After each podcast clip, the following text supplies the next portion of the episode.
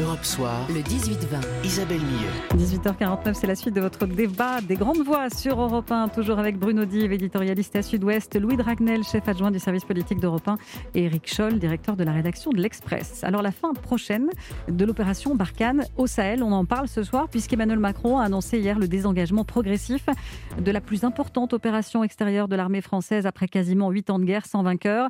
Le temps est venu, a dit le président.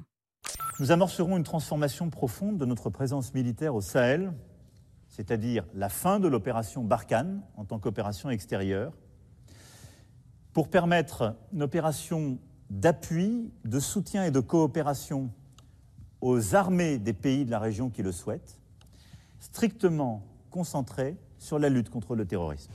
Alors, ça fait plusieurs mois, hein, je le disais, que la France cherchait un moyen de sortir du piège euh, de Barkhane, d'une guerre sans fin, sans défaite ni victoire, qui coûte humainement et financièrement.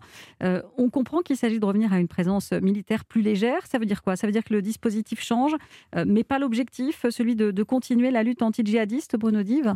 Ah oui, l'objectif, enfin, faut l'espérer, reste le même, de, s'opposer aux, djihadistes, mais le, les, les, moyens, on voit bien que depuis son élection, Emmanuel Macron cherchait à se désengager euh, plus ou moins de, de ce qui apparaît de plus en plus comme un bourbier, même si dans le désert le terme n'est pas forcément bien choisi, mais, euh, mais euh, une sorte de, de nouvel Afghanistan. Et puis là, il a trouvé l'occasion, si je puis dire l'occasion, enfin il y a eu deux très mauvaises nouvelles pour, pour la France, pour les armées françaises, c'est le coup d'État, la mort d'Idriss Déby, qui était tout de même, qui était ce qu'il était, mais qui était quand même un allié assez précieux pour la France, et puis le, le ce qu'on appelait le coup d'État dans le coup d'État au Mali. et, le, et le problème vient du, fait que ces nouveaux euh, dirigeants maliens, eux, auraient plutôt tendance à vouloir négocier avec les, islamistes. Euh, pendant longtemps, le, le, reproche, c'est le reproche inverse qui a été fait par les autorités françaises aux autorités maliennes, c'est-à-dire d'assimiler tous les mouvements rebelles euh, qui n'étaient pas tous islamistes, à des islamistes, et donc notamment les Touaregs, et donc d'entretenir cette espèce de euh, finalement de, de, guérilla et de souder un peu tout le monde aux, islamistes. Je me souviens de Jean-Livre Le Drian euh, qui accompagnait Emmanuel Macron dans son premier déplacement. Il ne faut pas oublier que le premier déplacement d'Emmanuel Macron, c'est pour aller voir la, force Barkhane près de Gao. Cinq jours après son installation à l'Élysée. Et je me souviens de Jean-Yves Le Drian, assez mécontent des autorités maliennes à l'époque, pour les raisons inverses de, de, celles qui sont avancées aujourd'hui.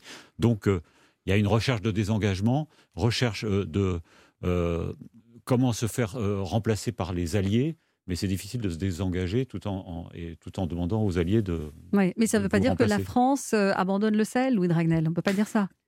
Oui et non, parce qu'en fait, on va se concentrer uniquement sur les têtes de groupes, de groupes terroristes, et donc c'est la raison pour laquelle euh, nos forces spéciales, il y a à peu près entre 400 et 500 forces spéciales françaises qui sont présentes sur place, vont continuer d'essayer d'éliminer voilà, ces têtes, ces, cibles de haute valeur, comme on dit dans, dans le terme euh, jargon militaire. Euh, mais les, les, troupes au sol françaises, en revanche, ont vocation à revenir en France d'ici 2023 donc clairement, l'idée c'est quand même celui d'un retrait. On ne peut pas annoncer en fait un retrait brutal parce qu'en fait ça met beaucoup de temps euh, à se mettre en place. Euh, et puis on touche du doigt le fait que c'est assez facile paradoxalement d'ouvrir un conflit. C'est très très difficile, même politiquement, d'en sortir. D'autant plus qu'il y a beaucoup d'autres actions périphériques euh, à l'intervention militaire. Il y a des, ce qu'on appelle les actions civilo-militaires. Il y a des, des, actions, par exemple, pour aider à la construction de l'État. On voit bien que ça a été un échec, puisque deux coups d'État qu'on n'a manifestement pas réussi à, à bien identifier. Euh, l'objectif, c'est de structurer l'économie. Voilà, l'objectif, c'est vraiment d'aider le Mali et d'ailleurs tous les autres pays du Sahel euh, à se relever euh, et, toujours avec cette idée profonde quand même qu'a la diplomatie française d'exporter la démocratie dans le monde parce qu'on est persuadé que c'est la démocratie qui permet à ces États de enfin réussir à à, entrer dans une nouvelle ère de progrès, euh, de développement économique. Voilà. Donc pour, la France, ça va quand même être euh, très compliqué dans les prochains mois, d'autant plus que euh, dès s'il y a des morts, l'opinion publique forcément euh, là, pour le coup, il y aura une accélération de la défiance et de la méfiance surtout à l'égard de cette opération. S'il y a des morts, je pense que l'opinion publique euh, demandera un retrait beaucoup plus rapide. C'est ce qui s'était passé avec l'Afghanistan. Il y a déjà eu 51 morts hein, dans cette opération Barkhane. Et, effectivement, c'est un conflit euh, qui pèse aussi sur l'opinion publique, Eric Scholl. Hein. bien sûr, ça pèse lourdement à cause de ces morts, à cause aussi de l'implication, la, difficulté de faire comprendre aussi aux Français pourquoi on est là-bas. En réalité, effectivement, il y a une lutte euh, contre le djihadisme. Il y a aussi la volonté, il y avait cette volonté d'essayer de reconstruire des États faillis dans toute cette région. on va commencer par, par le Mali. Et cette partie-là, cette partie-là qui faisait partie de, de ce plan euh, Barkhane, hein, au départ, il y avait eu euh, le, plan Serval, et puis ensuite qui a été transformé en opération Barkhane, plus vaste, sur une plus grande zone, mais pour aider aussi non seulement à lutter contre les, les djihadistes, mais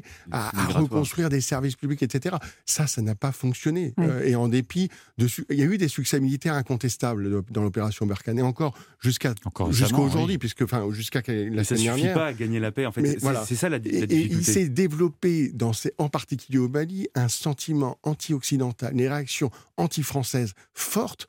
Et, voilà, donc il y a quand même un grand désarroi. Alimenté euh, aussi par euh, d'autres puissances. Parce qu'en fait, en Afrique se joue aussi, et c'est un terreau d'influence comme ça s'est passé en, en, RCA, en, en Centrafrique, où mmh. les Russes, par exemple, euh, profitent de notre fragilité ou de notre volonté de, partir pour justement alimenter ce que vous expliquez très justement, euh, toutes ces campagnes anti-françaises.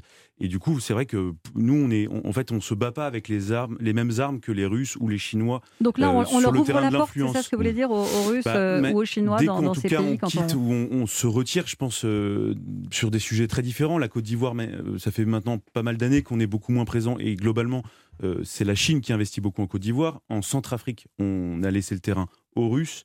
Là, au Mali, je ne sais pas à qui ça va profiter, mais ça profitera, ça profite toujours à mm. quelqu'un. Et c'est un autre sujet passionnant. On aura l'occasion d'y revenir, évidemment. Merci à vous. Merci beaucoup, les grandes voix du vendredi.